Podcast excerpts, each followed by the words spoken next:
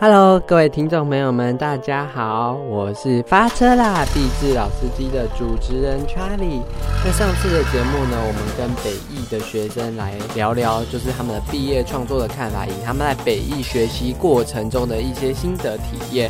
那这次呢，我们跟放肆大赏合作，我们突击了放肆大赏的一个特别节目，叫做校园出巡购计划。那这个计划呢，是邀请一些设计界的大神啊，CG 领域的业界人士以及厂商们来走进校园，以学生们互动，去挖掘这些产业新兴的明日之星啊。然后他们也会拍摄一个影音节目，叫做《放肆新鲜人与他们产地》，可以去放肆大赏的 YouTube 看一下节目哦。那我们发车老司机呢，特别突击了放肆这个计划。那这一次来到辅仁艺美所的计划，放肆也邀请了呢一位是知名平面的设计师啊，他也曾经操刀过金曲二八的统视觉统筹的严伯俊，还有另外是各大品牌热爱的一个动画工作室白辐射影像的创办人洪玉堂，两位呢与学生进行交流，并分享了一些如何迈入职场的建议。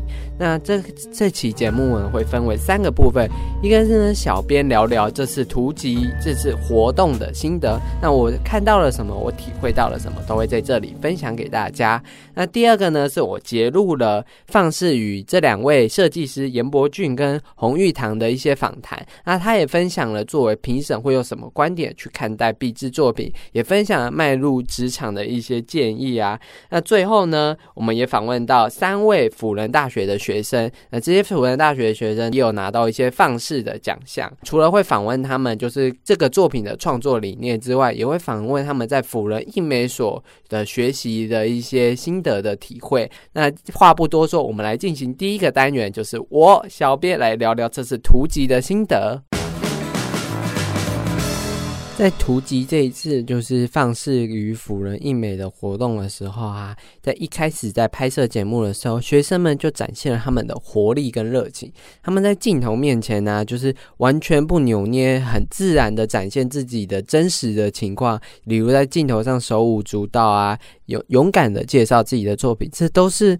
我在跟一般学生接触的时候没有看到的，因为一般来说学生们通常都会有点害羞、有点生涩的去介绍他们自己的作品。可是我看到辅仁艺美系的同学倒是就是很大方的讲解他们的作品的来源是什么，然后跟我们的来宾就是两位设计师在互动的过程中也非常的自然，然后仿佛就会觉得哎。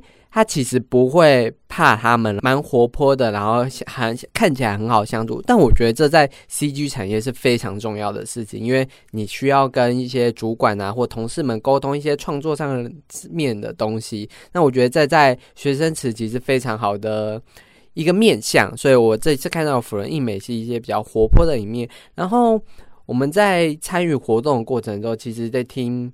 两位就是设计师侃侃和他们的设计经验来说，也其实两位设计师我小编都还没有真的就是访谈过，因为像严伯俊是平面设计师，比较跟硬 C 就会采访的对象有点不太一样。然后虽然白辐射红玉堂，我们可能过往有采访过几次作品，但还没有针对他这个人的可能资历或是人生去做一些访谈，所以在跟。放肆与他们在采访的时候，我都会觉得很对这两个人的经历很新鲜，然后也听到了一些，诶，怎么如何换位思考，然后如何在工作上有不一样的想法。他们给一些学生的建议，其实不只是 CG 领域的学生用到，其实我觉得对于我这个非本科比较像媒体界的角度，其实也是适用的。它其实是蛮适用于各种毕业生的。然后之后，我在跟学生们做一些采访的时候，我发现，就是我采访的这几位学生都蛮侃侃而谈，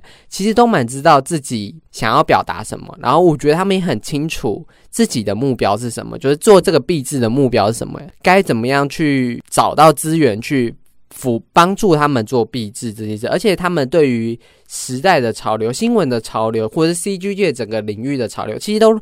略知略知，就是他们不是比较封闭的，他们是比较勇于接受这些新观念，然后勇于去尝试的人。然后我觉得在这一群学生里面，我觉得我看到了一些未来的，就是真的亮眼的人，像也有要去美国读书的，然后也有曾去马来西亚实习。我觉得这些都是我不曾听过，然后觉得很新鲜，然后他们对自己真的是很有目标的。套一句那个。严伯巨讲的实验性是辅仁一美的 DNA，我真的看这群学生，他们勇于实验、勇于挑战的精神。那这就是我这一次图集放肆大赏整个活动的想法。然后我觉得放肆大赏这次的活动非常的棒，就是能让媒体就是直接去体验，直接跟学生对谈，然后跟这些讲师参与这些活动的过程，我觉得是非常好的一次，算是交。算是交流吧，因为比较因为疫情的原因，比较少实体展展现，就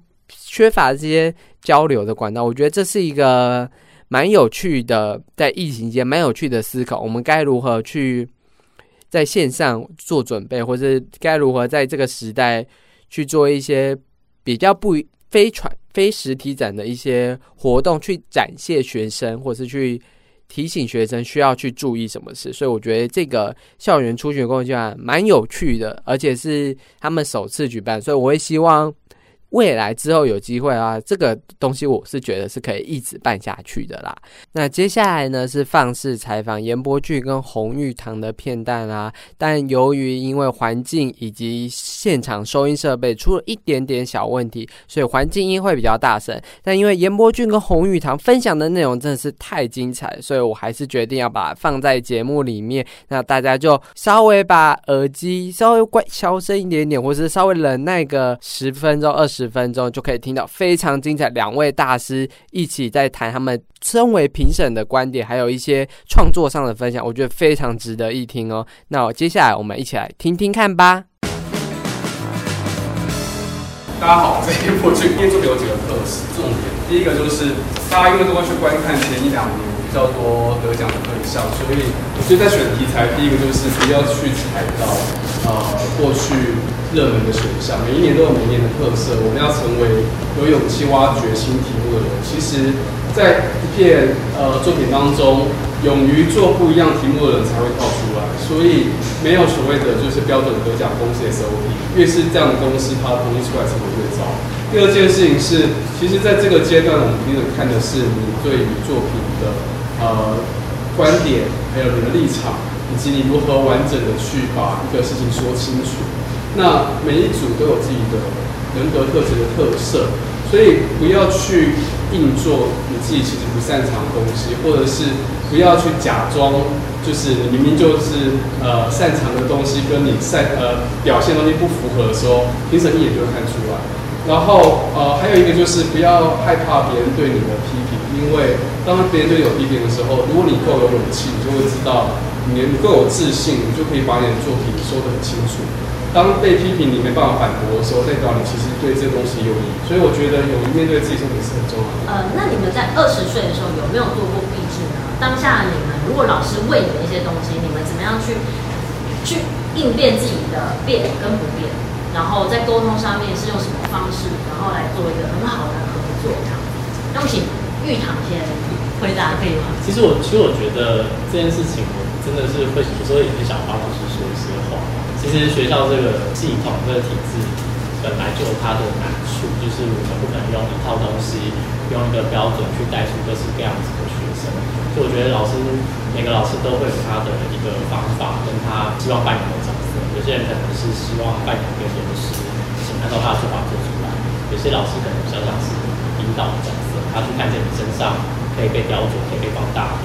所以，所以我觉得在学，尤其加上我觉得在学学生时期，就二十几岁的时候，对于我们自己创作者来说，你本来就是看的东西还不够多，你还有很有一种情怀，你你会有一种别人不理解你的情怀等等的，很容易在这体制内就跟学跟老师去做一些对抗。所以，我觉得那就是每个人都会经历到的。那在这个学校里面，也是在创作者成长过程中是这样子。对我而言，当时的毕制，因为我比较不一样是，我其实是念两种学士。念资科，然后同时资讯科学，然后同时间辅修数位内容。那数位内容的课程规划其实比较像是视传的课程，色彩啊、字体啊等等的。所以大学的时候没有毕制了，但我研究所的时候我是有做创作论文。那这其实也非常有趣，就带到研究所这件事情，到底为什么要研究所？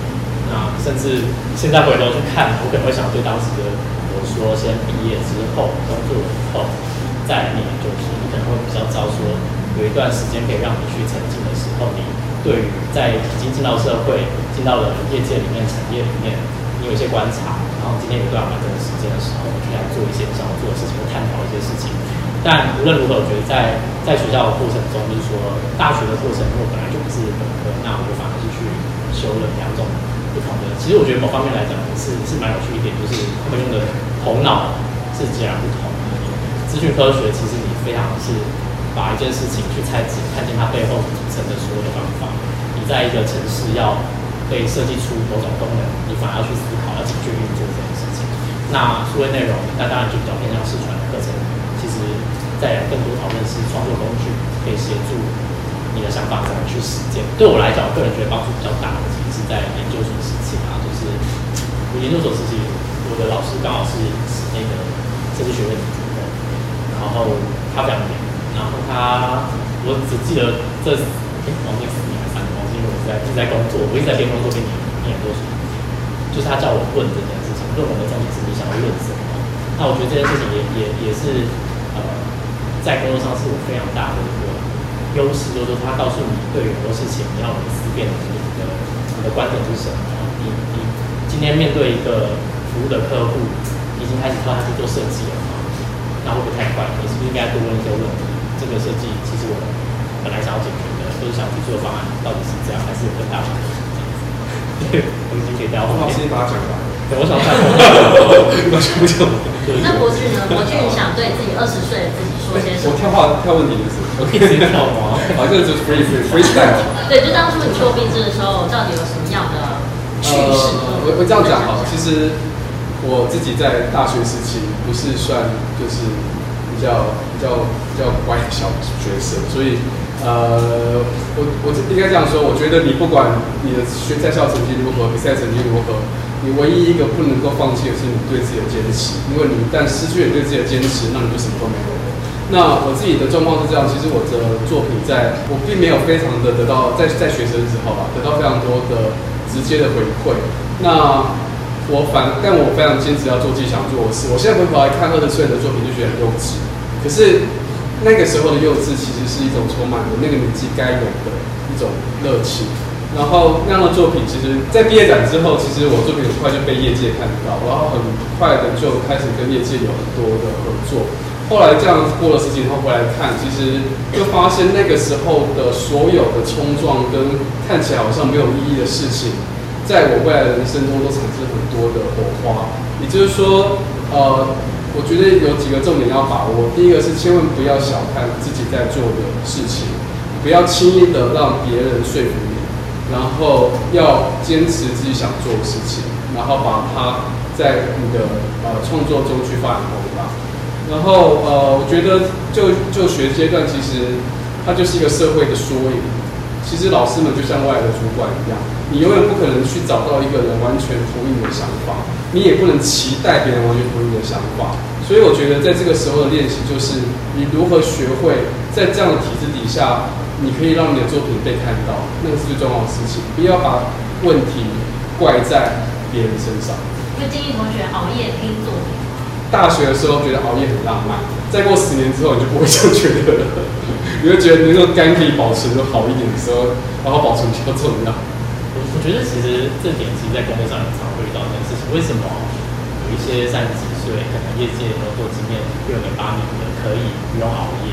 但为什么像新人就会一直觉得我需要一直熬夜？时间管理其实就是你怎么怎么样在工作过程中学到有效率的方法，包含讨论的过程，大家的期望目标是不是一样的？有问题就要问，要不然等到做出来再讨论就来不及。我觉得怎么样运用时间反而是这个，你进到社会，你要有意识让自己赶快去发现这件事情，要怎么去去改善。在自己二十岁的时候是怎么样去度过自己的低潮？错，其实我觉得心态，重点就是心态，就是说，谁谁不会遇到挫折嘛？每个人假如说都觉得自己应该可以很顺遂的话，那到底那些发生挫折是生下来就倒了？凭什么别人有挫折？不能啊！所以反而主主要是说你怎么看待眼前这个挫折，然后你接下去做的行动是什么？我觉得这两件事情是是比较重要的。比如说，讲今天遇到的这个问题，无论你觉得那个问题不会是不不单单只是你的，然后甚至是别人的，或是全都是别人的都不重要。你光看问题遇到挫折这件事情的时候，其实就决定了你的你的高度，就是说。你看到这个问题是想要解决，还是你看到这个问题开始说，那为什么他不这样做？那其实你已经设限你的成长。所以我觉得一定会遇到挫折。其实，其实我觉得某方面来讲，工作久了以后，加上做一些各式各式各样的产业啊，有时候要用什么样的语言去让不同产业人理解和设计。其实我后来发现说，我现在反而会有点喜欢遇到很难沟通的，或者是遇到一些问题。因为因为其实我觉得，假设像我们开始做到一些比较复杂的案子的时候。你会发现，你之前有一些过去的关，反而现在让你觉得好像不会害怕，因为代表说，其实你已经知道，嗯，你已经知道说遇到这样的客户的时候，其实代表的是，或者是这个创作过程中的挫折，其实代表你至至少知道问题出在哪。原来其实是当时应该用更聪明的方法做，或者是其实是一直在沟通上面有个盲点没有被找出来。你你遇到问题，我说真的，其实是你假如可以找到解决方法，跟到底问题的原因是什么。以及以后遇到更多的，你只是在学更多的方法而已。所以其实我我就我会觉得说，其实我们现在蛮反而有点享受，就是你你真的遇到一些挫折的时候，你会开始去想说，到底问题出在哪这件事情。那在当下遇到的时候，我觉得你一定要需要你的三观三观很健康跟理想一致的伙伴一起一起陪你。我觉得这件事是很重要的，因为这时候你的伙伴只要是那一种一起跟着你。发泄情？绪，另外一种可能会让你听你讲完，把它听完，然后看见你的盲，我觉得你可以自己决定以后做伙伴的事。好谢谢。那国俊这边呢，主要都是怎么样去克服自己的挫折？我觉得会有挫折，代表就是你在你人生中不够有足够经验去解决一个问题。那人人生造这么长，就是我们始终有很多问题解决不了，所以这边挫折的时候，最重要的是回归去看一下。啊，你自己到底是怎么样认识这个挫折？那每一个新的挫折产生，代表这个人生经验你要多。所以其实正向来看，其实蛮高兴的，你又学会一个可能可以解决的方法。然后挫折这件事情，它其实这个问题很笼统，因为挫折有很多面向。你是自己的能力的问题，还是你是别人的造成你的情绪上的压力，还是你刚刚提到说，像我们工作中，我们碰到一些不得不去妥协的事情，那。我我自己的的心那个分享一下我的心法是，我自己在面对挫折的当下，我会先冷静，然后先把我目前碰到的问题的盲点先写出来，就是把它写出来，不要在脑里面自己小剧场演太多，因为你如果不把它写出来，你没办法去分析。然后我们都学过实沃分析嘛，所以有时候判断一件事情，你先思考一下哪些东西是你这个阶段你不得不去呃。去面对的，或是去臣服的，哪些对哪些阶段是哪些部分是你还可以再更努力的？那先去分析一套自己的这的策略跟战略后，你就会知道说那个挫折你大概可以用什么方式去面对。有时候人生不是都要不百分嘛，六十分也是一个很棒的结果。那端看你怎么去面对这些挫折的方法。好，谢谢。他们接下来自己的设计风格会是什么？可以被定义吗？或者是一直以来都？会觉得风格其实有时候是我们为了讨论一件方便讨论一件事情来使用。想要描述你脑中的画面，跟别人讨论这个设计到底长什么样子的时候，你需要有一个很明确的标题，让大家去去去想象脑中的画面嘛。所以我一直来都会，我觉得对这件事情，其实不同设计领域对于风格这件事情的观点，我觉得其实都会截然不同。对，但我觉得至少在比如像动态视觉啊，或者是像。这一块，我觉得当我们一直在讨论这个风格的时候，我们是不是忘记了为什么这些作品会要呈现这个样子？它背后的这个脉络逻辑到底是什么？所以，其实我举例，在学生时期，对，或者说，其实我觉得在没有太多人告诉你的情况之下，包含现在数位工具也会影响你阅读的来源，你可能会从听觉上面开始找东西。开始会从一些方便你收集图案的图库画面的地方开始去认识设计，我觉得这是会有点问题的，因为你今天拼取上面出现这些推荐你的东西，到底是谁推荐？是背后的演算法吗？还是因为当时你收集的这个 interest，当时那一个人，他其实是为了解决一个问题，然后他自己帮自己整理。你得到的资料是一手资料还是是二手资料？那所以我觉得这个阅读来源很重要，就是说你在找参考也好，你在选择的其实是你想要直接找风格，还是其实你已经清非常清楚知道，在你这一个设计案或创作案其实你希望有什么样子的视觉上的工具或呃这些设计上的元素去帮助你做这个创作。实际上我们在跟客户沟沟通开会过程中，我其实都不会把战场放在这个风格，我可能会放在为什么今天这个符号是适合我们的品牌，为什么我们这个视觉要用这样子的颜色、这样调性。我不会这么快去讨论到风格，因为风格太主观了。但有一些我们想要把自己把品牌特色呈现出来，这件事情是非常的客观，因为你在品牌定位上面、市场定位上是什么样子的定位等等的。所以我觉得，无论是在做创作过程中的设计风格，或者说在实物上面我们在跟客户沟通的时候，设计风格对我来讲认知是这样子。那腾讯这边呢？对，我要是认同瑞斯刚刚讲，其实我自己在我的呃设计观念里面，所有的设计要分成三个阶段，要从第一个阶段是从核心观念，也是你你要先建立你的价值体系，然后你才能进到下一步，下一步是你进到你的管理的体系，最后你才会产生风格。所有的设计大师的风格都是被外人解读的，而不是他们刻意制造出来的。刻意制出来的东西都是表象。那这东西我相信，所有经过设计一段时间，一直不断被媒体们，就是被外界问说你的风格是什么的设计师，都会有一样的困扰。就是我们都不想说，其实我们更想被问的是你的观点是什么，而不是你的风格是什么。因为风格是被你解读的，不是应该我们去表示。然后第二件事情就是，呃，我很喜欢一句话，他说：“风格来了又走。”但好的设计是一门语言，不是一种风格。他会这样说明，其实我们在做设计的时候，我们是在传递一种讯息。那你在传递一个讯息，如果你没有一个建构一个完整的价值体系，你没有一个好的就是结构去发表，你就会变得胡言乱语。所以，我们觉得一个风格的呈现的前提是你已经知道你想表达的事情是什么。因为我们最后一题哦，所以呢，呃，Rex 跟我去，请问什么是你们的大觉呢？那这个大觉跟你们在学生时期的大觉有什么样的不同？我大学招，我大学招，我觉得我比较擅长换位思考，或者是我觉得我同理心比较强，所以呃，如果刚刚前面的题目都他妈面对到挫折、失败，我觉得我的就业史应该应该是也是一个失败史，碰过所有该有的就是难堪的局面，我应该都见过，所以经典设计问题我应该都碰过，但它并没有让我觉得我不不能去做我喜欢做的事情，因为我觉得它不抵触。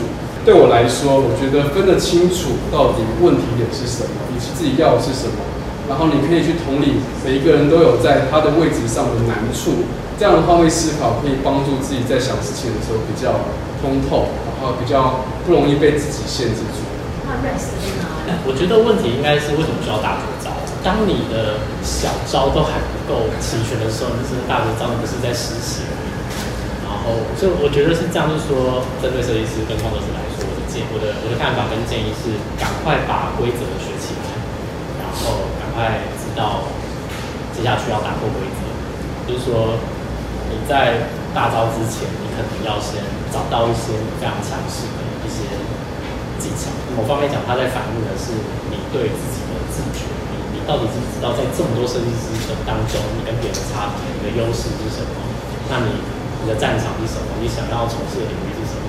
甚至你都还不知道动态视觉里面的差异，或者品牌有每一个公司的差异是什么。所以先赶快把规则，也就是说赶快先认识一下世界以后，接下去赶快打破规则。就是说，那你知道所有的所有的伎俩呃技巧，有技技巧之后，那什么是你最擅长的？你可以让人家一招就让人家买单。所以我觉得这是对创作来说，包含我自己在这个业界里面的一些资历，也是我非常有企图的去想要了解这一个产业里面每一间公司的思考方式也好，或者是那我在这过程中得到非常多前辈跟甚至有我入行的师傅的一些教教导方式，我学到的是他们浓缩好几年的一些经验，然后接下去我去寻找，我也更确定，一旦寻找好了，就要更确定要继续走下去，就是你你自己去开发自己的战场，就是不用再去跟别人抢，因为这样子落到了很快的竞争里面。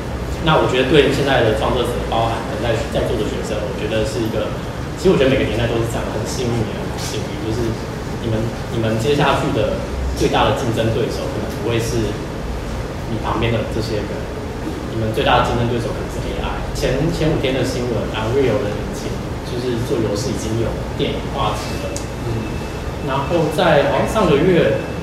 Adobe 的那个 iPad Illustrator 版已经你画了一个草图，它就帮你把 logo 线都描好，规范的线都、辅助线都做出来了。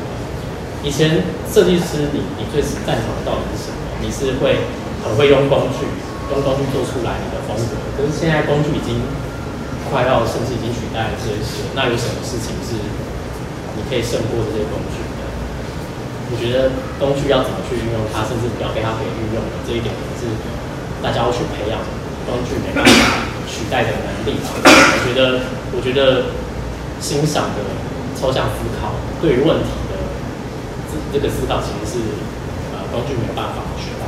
我们到最后还是回归到世界基础，就是设计基础才是最重要的一件事情。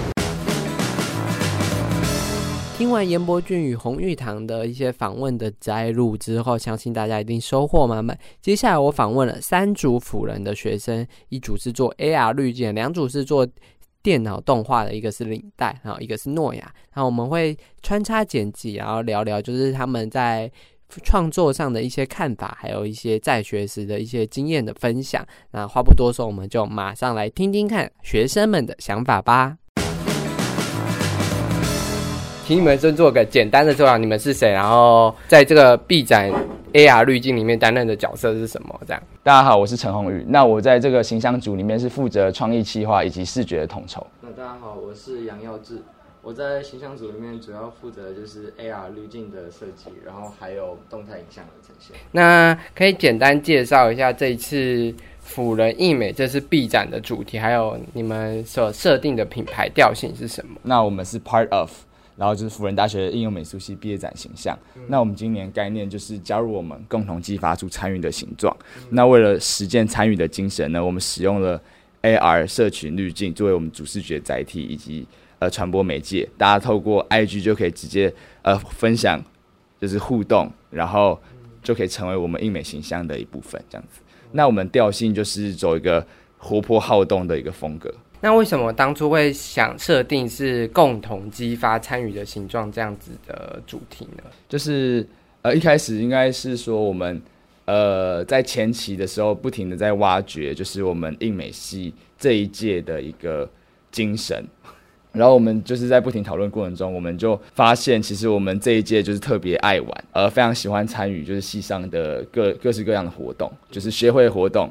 对，所以我们后来就定定了这样子参与的精神，就是我们非常喜欢去做参与这样的行为，这样。所以你们这一届就是听起来就是比较活泼、有趣这样子吗？团结。对，你们刚刚讲的就是你们的主题是共同参与这样的主题，那你们会用什么样的元素去反映这样子的主题呢？好，其实我们分为三个部分，一个是视觉上的，一个是在互动这样子行为上面，还有一个是呃声音上面的。对，那第一个视觉上，我们是，呃，因为这次是为了贴近社群，那我们就是用了很多 IG 原本的视觉元素，像是呃线动在跑的那个圆圈，然后以及加号这个符号，还有那呃我们用了非常非常大量的箭头，就是想要大家哎赶快加入我们进来的感觉。哦，那你们在就是发出去那些 AR 滤镜的时候，目前有获得什么样的回馈吗？嗯，呃，以数据上回馈，我们有后台数据，然后。在我们线上展开展一个月以来，有呃大概有一万次的互动量，然后有三十万次的曝光。哦，对，所以其实我们是觉得还算是蛮蛮大量的这样子。那我想问一下，就是你们有四个滤镜嘛？那可以先介绍每一个滤镜当时的发想是什么吗？先介绍主视觉那个好了。好，主视觉这一款它叫做参与的形状。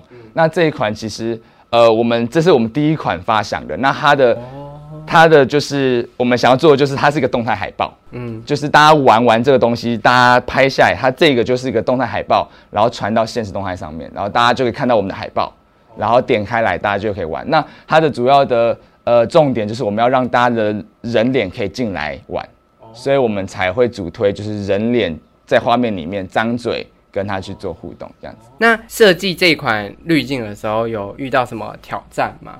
挑战的话，因为其实 Spark AR 这个软体，它做的教学很完整，哦现在已经很算是蛮成熟的阶段，所以其实 Google 或是查他们官方网站上面都有很完整的教学，就是技术上其实不会遇到太大的问题，就是想得到的几乎都做得出来。所以它最大的问题其实应该是在审查的阶段，因为只有那个是最不可控的地方。就是你只能把你的命运交给别人，你就是等他审查，啊没过就是没过。然后因为它的条款没有非常的具体，所以有时候没有过的原因你没办法找到，所以你就会要试做很多很多版本，然后上传，然后一次审查就要十几天，快两个礼拜。哦所以那个应该是算最难的部分。可是上传上传那么久，是因为应该没有这么久。我去我们我们去年做的时候有这么久吗？哦，他一开始前面他最近很久才变很快的。对，他好像现在改成那个 AI 机器人去审查，哦但是之前的话，就是大概二月、三月那个时候，都要十天，然后我们那时候主视觉就有拖到两个、两三个礼拜，然后才有上线。而且而且我们原本主视觉旁边还有排一些资讯会在人脸上，但是他一直就说那个文字太多字文太多对对对对然后我们就知道一直删一直删一直删一直删一直删。我们我们有遇到同一个问题，就是人家一直说字太多字太多，我们说啊赶快删赶快删，这个不必要不必要。原本字更多，然后慢慢删到后面都没事。哦，OK OK，那可以聊。会有一个很我觉得很有趣的是，有一个就是画画的一个箭头画画的，然后最后可以看到就是后来画长长的那个样子，可以聊聊那个是怎么做的吗？因为我们主要提倡的是就是共同创一起创作，然后加入我们，所以它这款的特色就是它的创作的自由度是里面四款滤镜里面是最高的，就是它可以在空间中你想要怎么玩就怎么玩。所以那时候我们一开始呃想要设定的就是这样子的形式，然后刚好因为这样子的它在那个滤镜上面也有也有这样子的教学，所以它也算是还蛮好做的。OK OK，那你我们刚刚提到的那个箭头那个部分，技术上有什么困难吗？或者是技术上有什么阻碍吗？它困难点是因为我们的背景是没有做过网页设计，就是没有写编程的。但是那个时候，它软体还没有，就是像现在，它现在已经有模板了，就是你可以直接套用，你就可以做那样子的效果。但在几个月前，大家还没有模板的时候，要要写编程，所以那个时候因为我也不知道，所以我就最困难的时候就是要去学编程，然后我就要去网上查一堆，然后查可能又看不太懂，然后我就有去加一个社团，然后里面有很厉害的人，我就一直去问他们，一直问。哦。对对，所以一开始那个时候最难的地方应该就是要写那个城市那个。城市，那你觉得在写城市的过程中有学收获到什么吗？还是觉得城市有没有比较有趣呢？呃，有趣的话还嗯还算还算有趣啦，但是还蛮蛮麻烦的，因为有时候它是出现那个错误讯息，你就会看不懂，就我到底错在哪？然后因为那是英文，我每一个字都认得，但它拼在一起我就看不懂。对，然后还有一些奇怪标点符号，所以呃也还算有趣啦，因为一些奇怪的文字凑在一起，然后你按 Enter，然后到那边它就变图案就会动了。哦对，哦所以也还算有，但是蛮复杂的。因为因为我在看你们的 AR 滤镜之前，我觉得最让我惊喜的就是你们刚刚指就是指的那个，就是、啊，就在空间中画图。对对对，那那一个，所以我会觉得说，这个当初的 idea 是那个你是参考别人的吗？还是你们就觉得哎、诶可以这样试行看看，然后后来才发现哦，这需要编程这样。哦，有那时候也是有看到有类似的，类似画画的，嗯，然后我们就想是嗯。后来发现好像我们跟他们制作方式有一点不一样，哦。就他们那个好像是另外一种，对，但都是用，所以就是先参考了一个对对对，看起来可行吗？但自己在尝试的时候就去修稍微修改一下这样。那我问一下，就是因为我之前访问你们学长姐的经验是，他们觉得辅仁印美是比较偏向跨领域的学习，那你们是也是这样觉得吗？嗯，算虽然老师不会主推，但是其实因为呃大家选课的时候都会选各跨组的，所以其实应该算，所以你们辅仁一美有精工、电脑动画，还有还有视觉传达、视觉传达、室内设计，室内设计。对。哦，所以是你们也可以选室内设计的课对，可以可以。哦，OK，那你觉得这样子跨领域的学习，你觉得对自己有什么优势吗？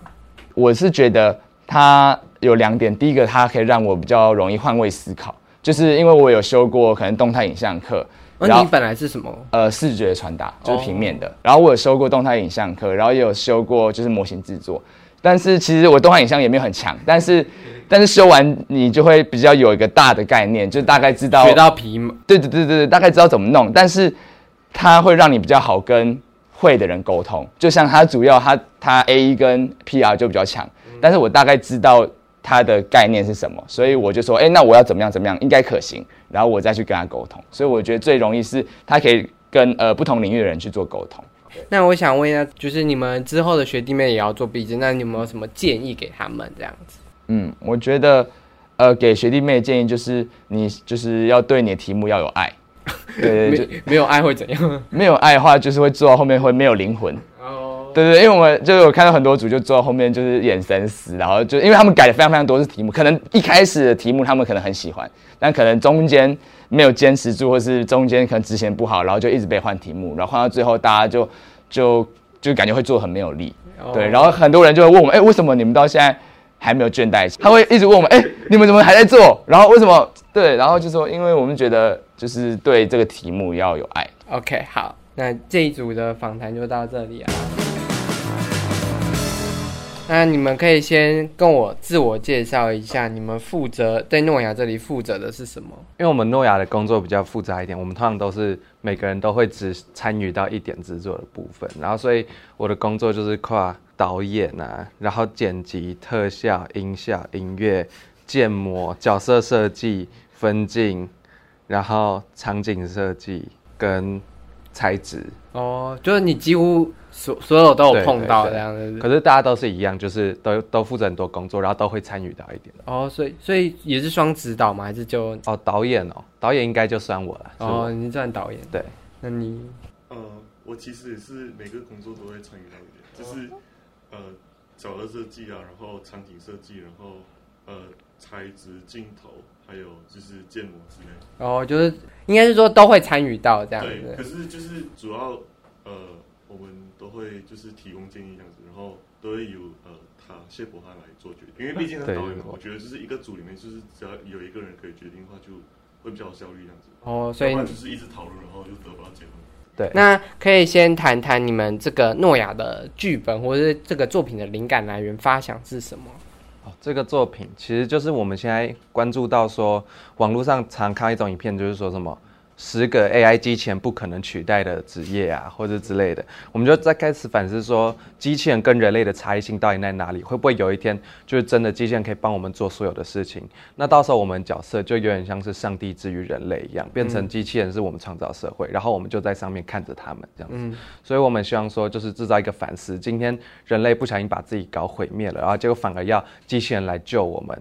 那到底是机器人创造人类，还是人类创造机器人？哦 OK，然后另外一个提到的就是说，因为人类是因为战争而毁灭嘛，就有点像是自食恶果恶果的感觉。所以其实，在片中就是感觉诺亚是好人，然后另外一个俾斯麦就是军事机器人，他是坏人。但是我们觉得说，他其实代表两个不同的观点，没有一定是好或坏。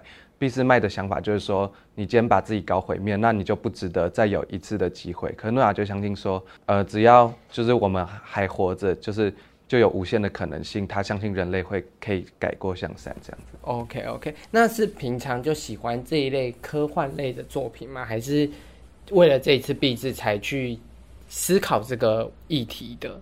哦，我们平常其实就是常会看一些有点像是那种伦理或是科技谈话性的影片，然后谈话科技谈话性的，就现在 YouTube 上有很多就是探讨说什么人性是到底是性善还是性恶啊哦之类的那种。对，我们有时候就会被在壁纸教室一起看，对啊，或者是什么解释圣经诺亚的合理性之类的那个东西。对，然后。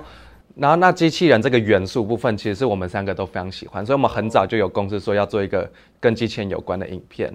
对，剧本就是慢慢后来再修出来的。你刚刚有提到，就是诺亚相信的是就是人性可能本善的一面，然后反派反派那个军官 俾斯麦，他可能提到比较相信人性本恶的东西，但因为机器人有思考想法这件事情本身就是一个我觉得蛮悬的东西。那你们是怎么在剧本里安排这两个机器人会去思考这样子议题的事。那诺亚它其实是一款非常特殊的机器人，就是博士当初创造它就是要呃复活人类嘛，然后养育就是第一个出生的小孩。大地之母，对对对对，因为它还有负责养育的部分，然后所以说诺亚他本来就是具备思考能力，因为他必须要思考才可以去教育人类的小孩，然后小孩也才会比较像人一点，不然教出来就是还是像个机器人之类的。嗯，对。那俾斯麦的话，就是剧中有提到说他是在呃思就是制定策略的过程中产生了意识嘛。嗯。那制定策略这件事，其实就是不断在运算。我觉得运算本身就是有点类似于思考的的这个行为。嗯，对，因为我们思考也在脑中做各种运算、各种排列组合，说，呃，这件事会有怎么样的后果。但是我觉得意识它不只是思考，嗯，意识的英文是 consciousness 嘛，就是你 conscious 就是你意识到某件事情，嗯，那像我意识到，例如说，哎，我意识到你今天头发不一样，第一个是我去思考说他头发哪里不一样，然后我这样讲他会不会开心？可第二个重要的是接收到，就是我思考这件事之后，我接收到他头发不一样的讯息，嗯，所以说俾斯麦它本身只会原本运只会运算而已，可是有一就是可能在某一个过程中，他接收到了人类会把自己毁灭这个信息，所以自从他他有了这个信息之后，他才有了意识，不然原本他只会运算而已。OK，所以但我觉得你们动画里可能没有把这部分呈现的很具体，是因为不想模糊诅咒吗？还是一方面是这样，我们就觉得带到说他有产生意识就好。那另外一方面的话，就是非常实际面考量，动画不能做太长，对，会做不完，哦所以还蛮可惜的。OK OK，因为因为我自己在看的时候，我第一个想想到的是，因为可能这种末末日末日后末日的动画，要小心的处理的点就是你的机器人的意识从何而来这样子。然后我在看的时候，其实蛮明显的反反映到你们在修刑诉反派的这个意识的时候是。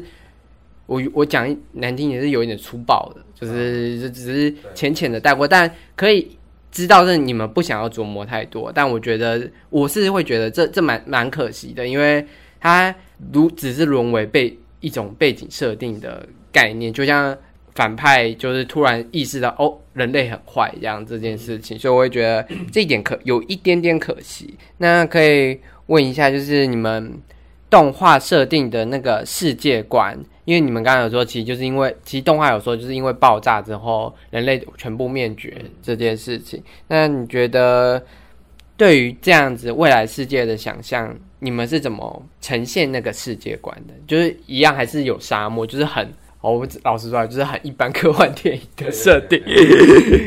那你们是怎么看未来这个世界的？未来的世界嘛，因为第一个是它爆炸了，所以很多东西肯定就是会慢慢腐朽，然后腐朽之后经过风化作用变成沙子，所以才会变成造成说，呃，沙漠在科幻电影变那么普遍。因为其实这是蛮常人的思考，对，然后我们并没有跳脱这个框架，比较可惜。对 OK 那其他像是建筑外观的部分，就是、呃，其实近几年就是有蛮多比较现代化的建，呃，比较未来感一点，就是不是我们本来常见到，像是有一个扎哈哈蒂呃建的那个北京的机场，嗯就是还还蛮未来的。那我们就觉得说，其实建筑风格这种东西是有一个趋势，像是以前可能喜欢有点像歌德风那种装饰很华丽的，对或者是像以前罗马的那种建筑嘛。然后可是到后来它又变成比较简约一点，然后可能就是增加更多的玻璃。那当然建材的进步也有影响，嗯可是，在之后它可能又会变复杂。可是我们观察到一个特点是说，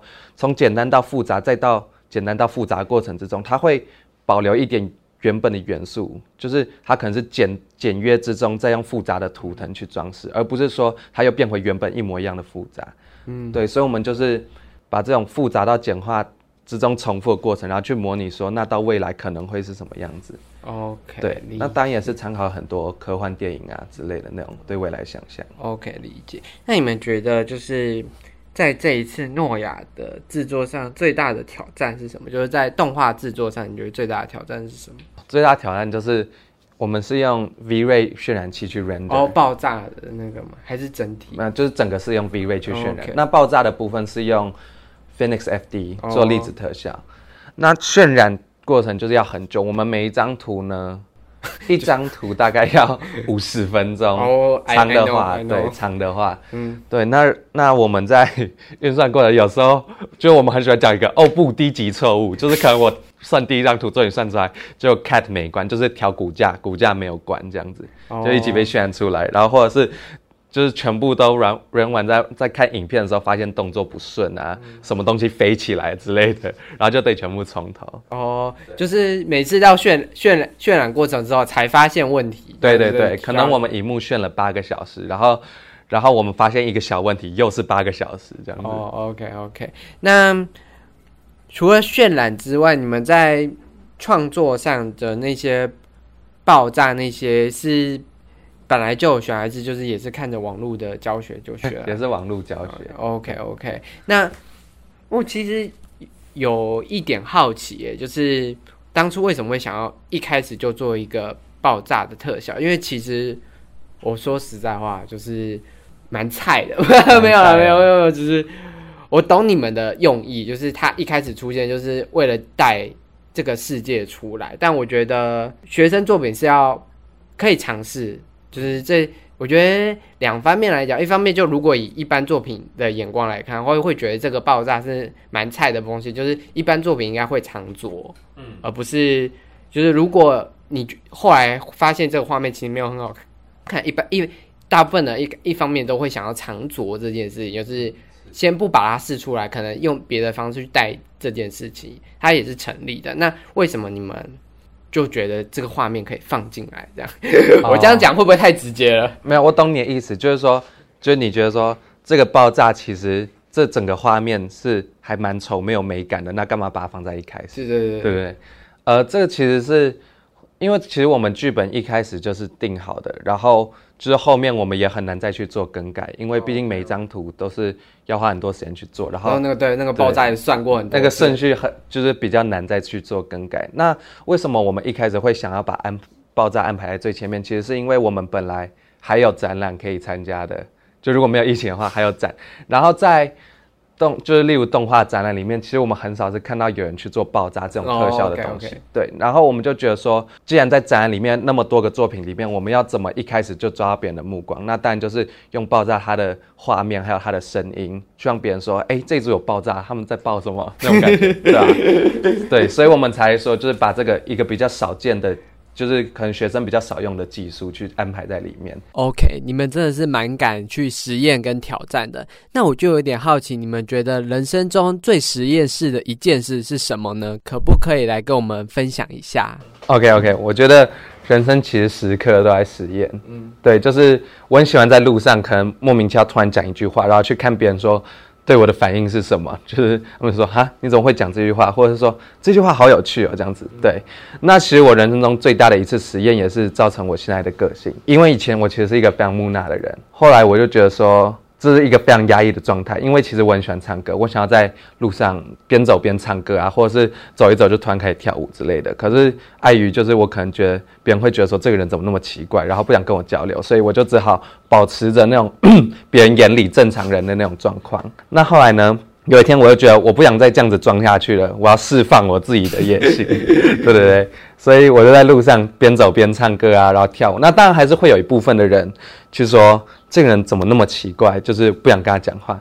可是其实大部分人都还是可以接受，所以我觉得说我这一次实验是非常成功的，因为那些真正接受我的人后来都是变成就是蛮好的朋友。那那些不接受的人，就是我我就觉得算了没关系，我不用要求每个人都喜欢。所以，所以他在创作上也会丢一些很奇怪的话吗？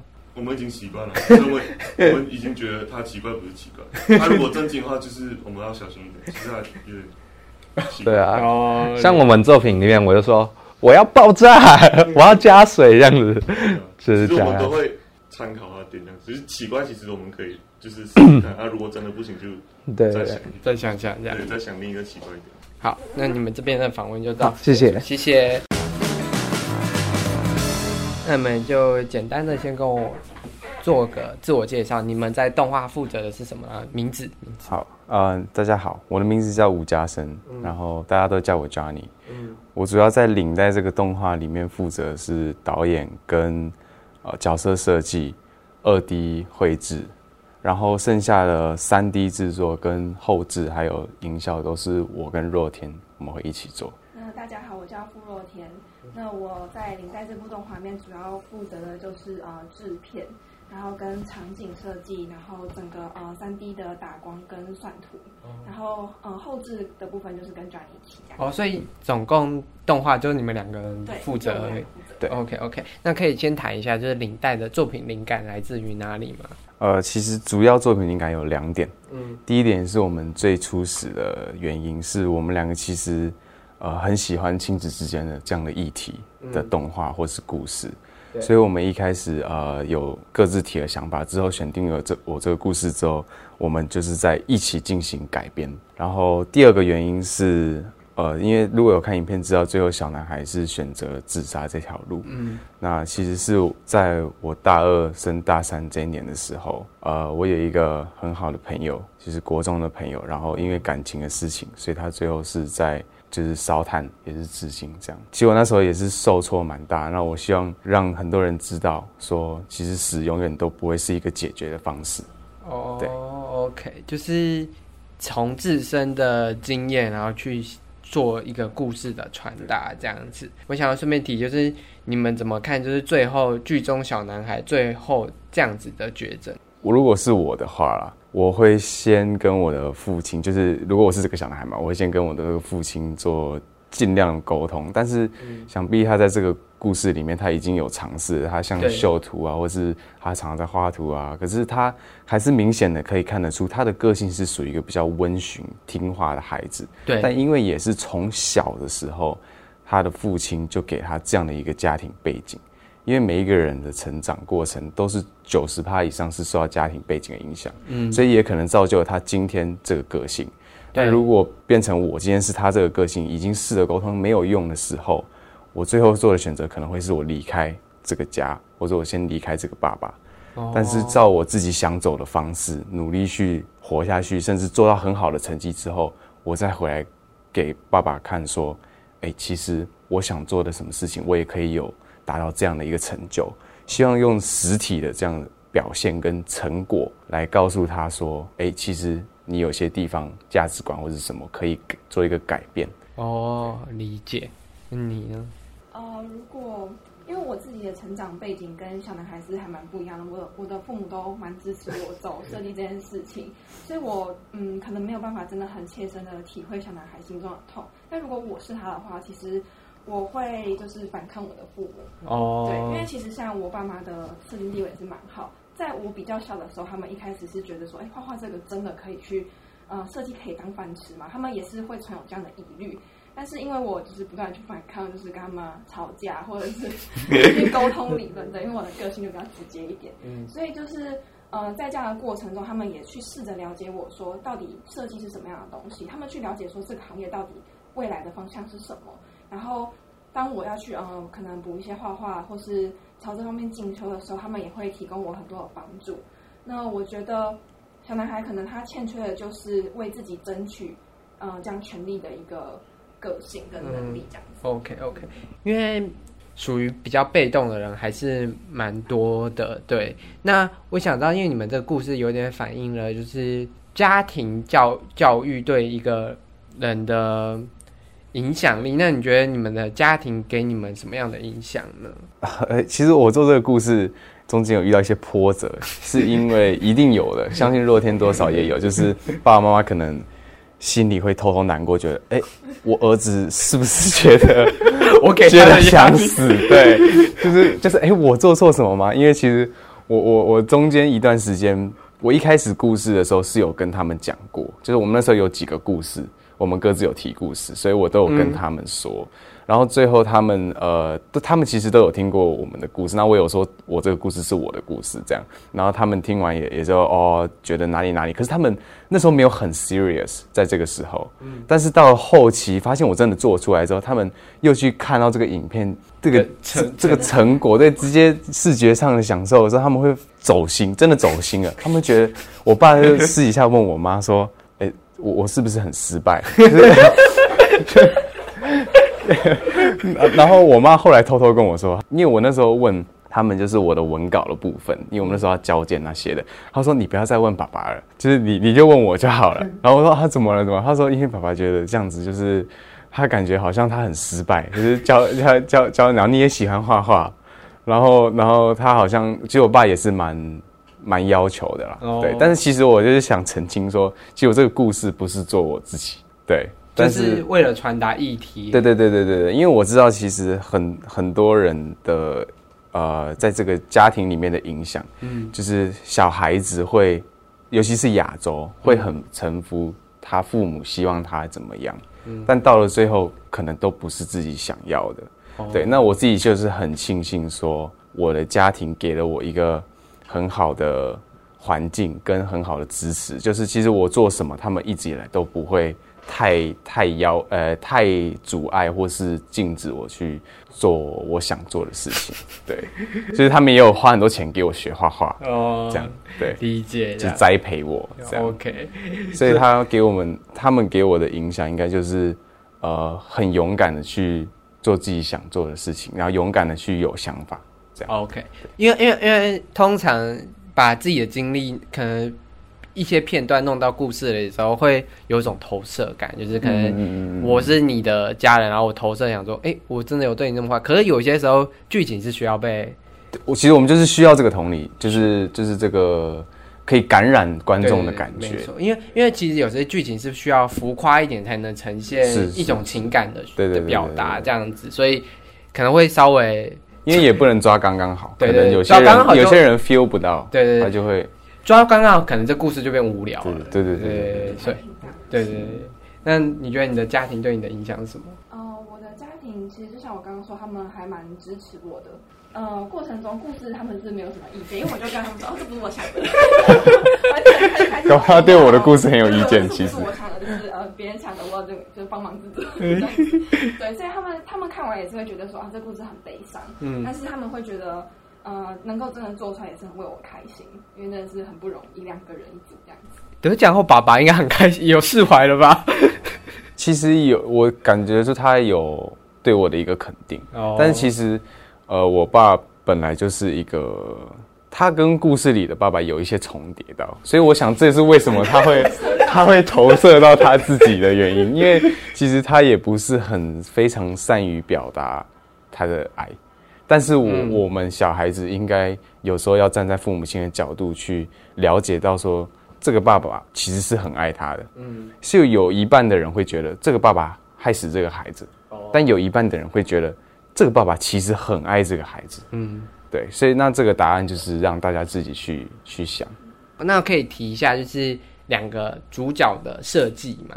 呃，其实主角设计那个时候，我人在马来西亚实习，然后马来西亚实习，对，因为我我们去年都在国外我，在菲律宾念托福，因为我有准备国外的考试这样。哦，对，然后我那时候是去马来西亚的动画公司实习，我们每天晚上就是打电话，然后讨论壁纸。幸好是菲律宾跟马来西亚，而不是美国跟对对对，时时间一样，对对，对还好还好。然后就是那时候设计刚刚好，我在马来西亚那个动画公司是很大，就是三百多个人的动画公司，然后他们主攻是二 D，所以刚好我在角色设计上有很多问题可以问他们，他们也给予蛮多不错的意见。那最后统筹出来我，我自己认为角色设计我想要达到的两个目标，第一个就是视觉上它一定有它的独特性。嗯因为在好几千万个作品里面，其实角色，特别是我们目标是三 D，三 D 的角色大部分会是手长脚长这样子的造型。第一个原因就是最直接的，因为这样子做 rigging 或是绑骨架之类，它比较不会动哦调、动作不会卡到。对，不然像我们有时对候调动，他可能因为太胖，它就可能这边跟这边会拉扯。就是变形。对对对对对对对，因为它太太近了，然后又太胖，他就进去的时候可能这个手臂就戳进去了。对对对，就是对对对，所以那个时候也有考虑到这一点。所以讲到独特性，就是大部分的三 D 角色会是这个类型的，那也不是他们不好，但是是如果我们想要独特出来，我们就必须要勇敢去挑战。嗯，所以我后来设定的角色，你可以看到是五五身，对，就是哎、头五，然后身体五，很像监狱兔。对对对，就是很肥。对，对，那就是为了视觉上的特殊性。那在第二点，我刚刚提到的，就是呃，我们为了让角色们跟我们讲的故事内容有一个衬托，嗯，做一个反差比较强大，因为我们的故事内容其实是偏写实沉重的，但是我们角色想要用可爱清新的感觉、哦去做一个风格上的，就是反差。对对对对对对，想要带给这个观众这个感觉。OK，这这一点倒是做的蛮成功的，就是反差感，就是戏剧就是不断的冲突啦，就是形式上内容的冲突，或者有趣一点角色上的冲突这样子。你们刚刚有提到一个去马来西亚，对然后一个在菲律宾，两个月吗？还是对，我是去两个月。我也我也是两个月，就是暑假的那两个月？暑假，对对对。那为什么会去马？哦，我不好意思，我不不不不为什么要去马来西亚去实习呢？哦因为其实当时就是大三下，我们系是大家可以去实习，对这样，然后呃几个合作跟西上合作的公司，大部分是台湾的，嗯，然后呃，但是别的国家的公司只是在台湾有有有分公司。有分公司，对对对。然后那个时候我本来已经想好了一家是外面朋友介绍的，嗯。是我不知道可不可以讲但是那就先不要讲。先不要讲好了。对，就是也是还蛮厉害的美国的游戏公司。嗯，然后但是后来这个同学就是马来西亚这个同学有跟我说，马来哎西亚的哦，他跟我说说，哎、你怎么不试试看那个 Inspedia 的？因为那个时候他只给一个，他只有一个名额，就是可以去这样子。嗯他那时候单子上面这样写，然后我想说，哈、可是那个还要准备很多东西，然后很麻烦。可是后来他讲一讲，我会想说，对耶，其实不妨试试看。嗯，对，那我原本没有试的原因，主要是因为他那边是二 D，哦，对，那我那时候喜欢三 D，但后来想说，哎、可是我二 D 其实不差。一一直一直以来二二 D 其实都是蛮好的，因为从小的时候是美术班，哦，擅但长对对对，但是那时候会想要试三 D，是因为我想要学新的，嗯。对。但是后来想说，哎，也可以顺便去马来西亚看看外面大公司，所以我就投了。那、投的时候就也上了，然后就哦，那那那那我就去了。那就去了，因为他其实 cover 经费有 cover 蛮多，哦。对对，所以我觉得哎，很那经费有 cover 就对我我出国啊，因为我们其实都蛮喜欢，因为像我高中也是交换学生出国，然后我们都蛮喜欢就是出国，然 后去经经验一下这样，对所以就觉得 OK 可以去。那马来西亚两个月是住在外面还是住？住在公司给的，他其实算是公司有租下舍对大楼里面的几层，哦然后这几层就是给他的哦我想说外来员工。如果如果住外面的话，应该很寂寞吧？有有有有室友室友，而且室友也都是公司里面的正职，哦，对，这样就可以从他们身上习得可以可以学到蛮多。然后主要我觉得很大一块也是交朋友了。哦。对，马来西亚很多哦，是华人吗？还是不一定？不一定有马来西亚华人，也有菲律宾人，然后印尼人，所以在那间公司主要的沟通方式是英文嘛？英文为主。哦，因为因为对对对对为华人比较少。华人其实也蛮多，那你跟华人之间可以用中文啦哦，但是可能就是一起吃饭的时候就讲一下话用中文，但是公事上开会什么的，因为毕竟还是要考量到其他语言哦其他国家的朋友，对，所以大家都是一律用英文讲。对对对哦，理解。那为什么会去菲律宾读？哦，因为我那时候其实就在准备托福的考试，然后想说，嗯，我需要重启一下，所以就去了。这是一个还蛮简单的理由，因为托福我真的准备了大概也是快一年了。对，因为我原本的英文底子没有很好，然后就为了要出国去念书，所以就是要准备这个考试。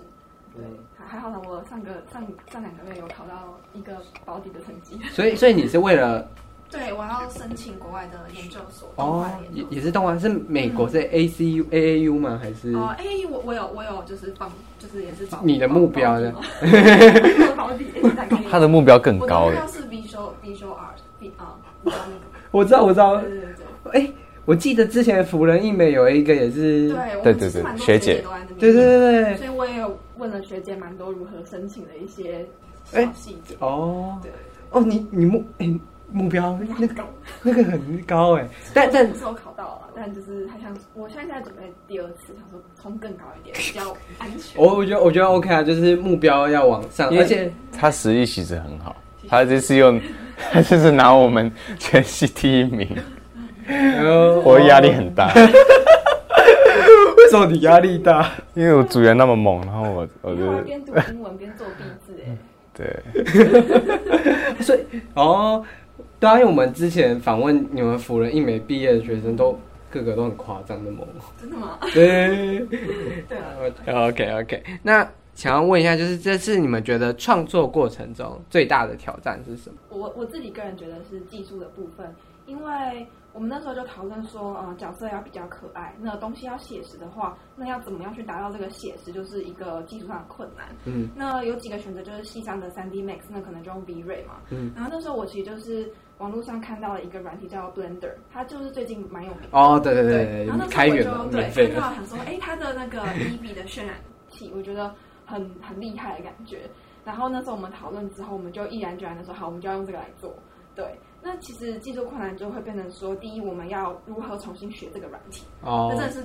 呃，也没有到砍掉重练那么夸张，因为我们已经有三 D Max 的基础之后，你转到 Blender 其实我觉得还蛮蛮容易上手，大概一个礼拜我就差不多就学会了。嗯，对，那比较困难的就是我们可能有些东西在三 D Max 里面制作，我们要怎么转档到 Blender？哦，就真的很很烦，因为有些东西他们可能是不互通的，有些东西本来觉得可以，发现输进去就说啊不行。然后像我们 Rigging 本来脸部是绑那个达米，结果输进去之后它读不到。就只好全部脸部重绑，调成骨头，对，然后进去之后哦才可以成功。对，所以这方面的话，就是我们花了蛮多时间去技术测试。哦，但 Blender 的好处就是因为是开源的，所以也会有很多教学类的教学的，而且我觉得比三 D Max 新很多。对对对对，因为它一直不断的去更新它的软体的东西，然后脸书上的社团就是大家提供帮助也蛮多。哦，交流也很多啦。对对对，OK，其实有观察到兴趣，这是很。就是在学来的时候，蛮蛮沾，蛮有远见的。对啊，就那时候我们其实就是想说，要做壁纸就搞个大一点，要做就要做到最好。对，要做到最好，目标要越大越好，对不对？他很有野心哎，他野心很强。组员支持啊，不然如果组员说啊不要，那那这个。计划就夭折。不不会不会，因为他野心也野心很大，两个野心大。因为学生时间时段就是，特别是去了公司实习过后，更知道要懂得珍惜学生时期，你可以无限发挥你创作的时期。OK，理解。你觉得辅仁艺美的跨领域学习有为你带来什么样的优势吗？因为辅仁一美有分四组嘛，我觉得除了说你可以对于其他组别的领域更有概念，跟更有方向之外，另外一点就是。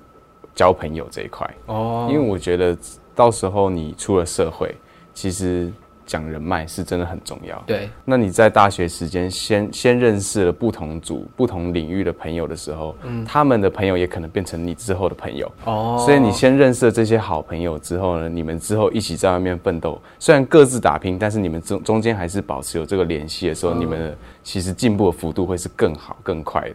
然后做专案的时候也可以拉你来做，对对对，就是 互相帮忙，然后互相互相扶持这样子。OK，理解。好，那你们觉得你们人生做过最实验性的是什么事呢？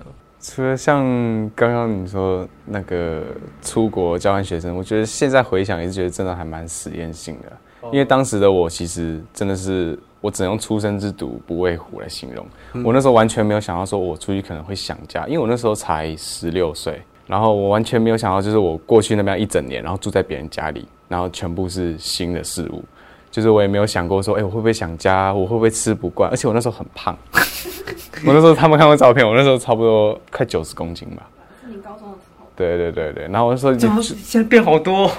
对，那时候没有想很多。然后我妈妈其实是蛮支持我，但是他们其实也很担心我会在人家家吃不饱。哎，结果真的吃不饱。对，但。但对这个是一个比较人生的实验性，但是结果是一开始还蛮不适应的，真的头两个月特别想回家哦。但是要不是隔那么远，我觉得我真的会自己跑回家。是跑去哪里交换？高中的时候是去西雅图，美美国。对，我觉得很羡 没有啦，没有啦。那有没有考虑嗯想要工作？哦，理解，就目标不一样啦。对，OK OK。西雅图一年还吃不饱，为什么？应该不是说吃不饱，就是在别人家里，就是比较比较客气。对，然后那时候规律作息改的变很好，就是原本都可能十二点啊一点睡，然后那到那边他们是八点就上床，然后八点之后没没东西啊，就是也不是没东西，可是他们家的习惯，哦，就是八点就上床，所以我我就在客厅，然后全部人都哎跟哪跟哪讲，我说哦 OK，然后看一下时间是八点，我在看电视，我这么早？然后后来就也不好意思待太久，就哦就关键就是房间躺。然后那个时候就是也没有特别用很多什么社群软体，那个时候就只有看看 Facebook，然后滑滑 Line 就是回回家人这样，然后就躺在那边，然后看一下八点半，我 就不知道干嘛，然后然后就躺在那十点就睡着，对，然后后来就变习惯早睡早起。哦，理解这样。那给学弟妹的建议，最后来给学弟妹一点建议，这样。我觉得要找好好的组员在你上天堂，不好的组员你就这一年是在地狱。完全认同。对，因为像我们两个人嘛，其实两个人真的是蛮辛苦的，然后工作量就真的很大，而且我们其实做了快将近五分钟。那这时候如果你的组员不给力，那你就是全部都要承担。那像我觉得又要考托福，我真的觉得我自己很幸运，是我交给 Johnny 的东西，就是我可以一百二十分的信任。就他的东西拿出来，我觉得 OK 啊，就是没有问题，就是我们很信任对方。那像我场景的部分，因为我们的分工分的还蛮开的，就是他就是角色，哦，我就是场景。然后基本上我们不大会去一直 touch 对方的东西，可能只是最后拿出来看有没有要修改的部分。对，那这方面的话，如果对方能力不足的时候，你会很痛苦。哦。对，然后或者是对方进度 delay 的时候，你会很痛苦。对，所以找到一个好的组员，然后你们能够磨合到一个，呃，就你们的目标一样，找到好的组员的话，整个过程就会很顺利，然后心情会愉悦很多啦。因为我自己是有今天遇到比较雷的组员，然后那时候真的就是。觉得说做这个制作生不如死，但但其实也我也我也想讲的，就是因为你后来进职场之后，就是还是可能会遇到就是不同的类型的人。想说就是等于说，因为毕竟你没有你没有上对下的关系，你很难就是呃，而且老师就会觉得你们两个一体。对对对，职职场因为嗯对，因为没有去工作过，所以可能比较不清楚。但至少我觉得在毕制的时候，你没有办法对另外一个人说，哎，我说什么就是什么。对，所以就是这这个时候就是对等的关系，然后组员的话真的就很重要。对对对对，还是要学习跟不同样的人合作，不不一定是跟雷队友，就是就还是会有不各式各样不同的。但我觉得，因为动画的产业就是合作力还是大于，就是很。其实我们俩个性还蛮不同，我就是那种讲话很直，然后行动力很高，就你给我的东西，我快就可以做出来。那 Johnny 的话就是温和。然后他就是要求一百二十趴，但是可能稍微会慢一点点。对。但我觉得就是你要去了解你合作是怎么样的人，然后你们真的要去沟通好，因为有些人他就是什么都不讲，什么都不说，有问题就讲出来。沟通。对，就是沟通真的很。沟通很。对我我我可以从对谈之间聊出来，就是你们两个就是其实算蛮坦诚，但我觉得这个在动画团队的上面其实也是非常重要的核心的关键。那你觉得？那找组员这个若天完全 cover 住了。那我觉得很重要一点。对于毕呃毕志来说，学我希望学弟妹他们可以勇敢去做，因为他们可能有些没有实习不知道，但是你到外面工作的时候，真的是很辛苦的，是做别人的东西。嗯，所以因为我们在其实我中间受到蛮多挫折，就是可能有一些我想传达的想法，但是可能因为能力不足或什么之类的，所以还达不到，甚至别人感受不到，所以变得跟评审老师他们要一番解释之后，他们才说哦，那我懂了。但是你现在实力还没有办法做到那边，所以除了你要有勇敢的去 去去想象的这个勇气之外，你还必须要保持一个很重要的点，就是你必须要有责任感。你敢想，你就要去实现它。嗯，如果如果你今天实力不够的话，你想了那么多，全部其实都是纸上谈兵而已。OK，理解。那感谢接受采访，谢谢。听完了学生们的经验与见解，是不是其实还蛮有趣的呢？那之后下一期也是跟放肆大党合作，然后我们要突击另一所大学的学生呢，还有两位大师的精彩的摘要分享啊。那喜欢我们的节目的话，记得到硬 CG 的 Instagram 按下追踪，并且回复一些你对这集 Podcast 的留言呐。那我们下次见哦，拜拜。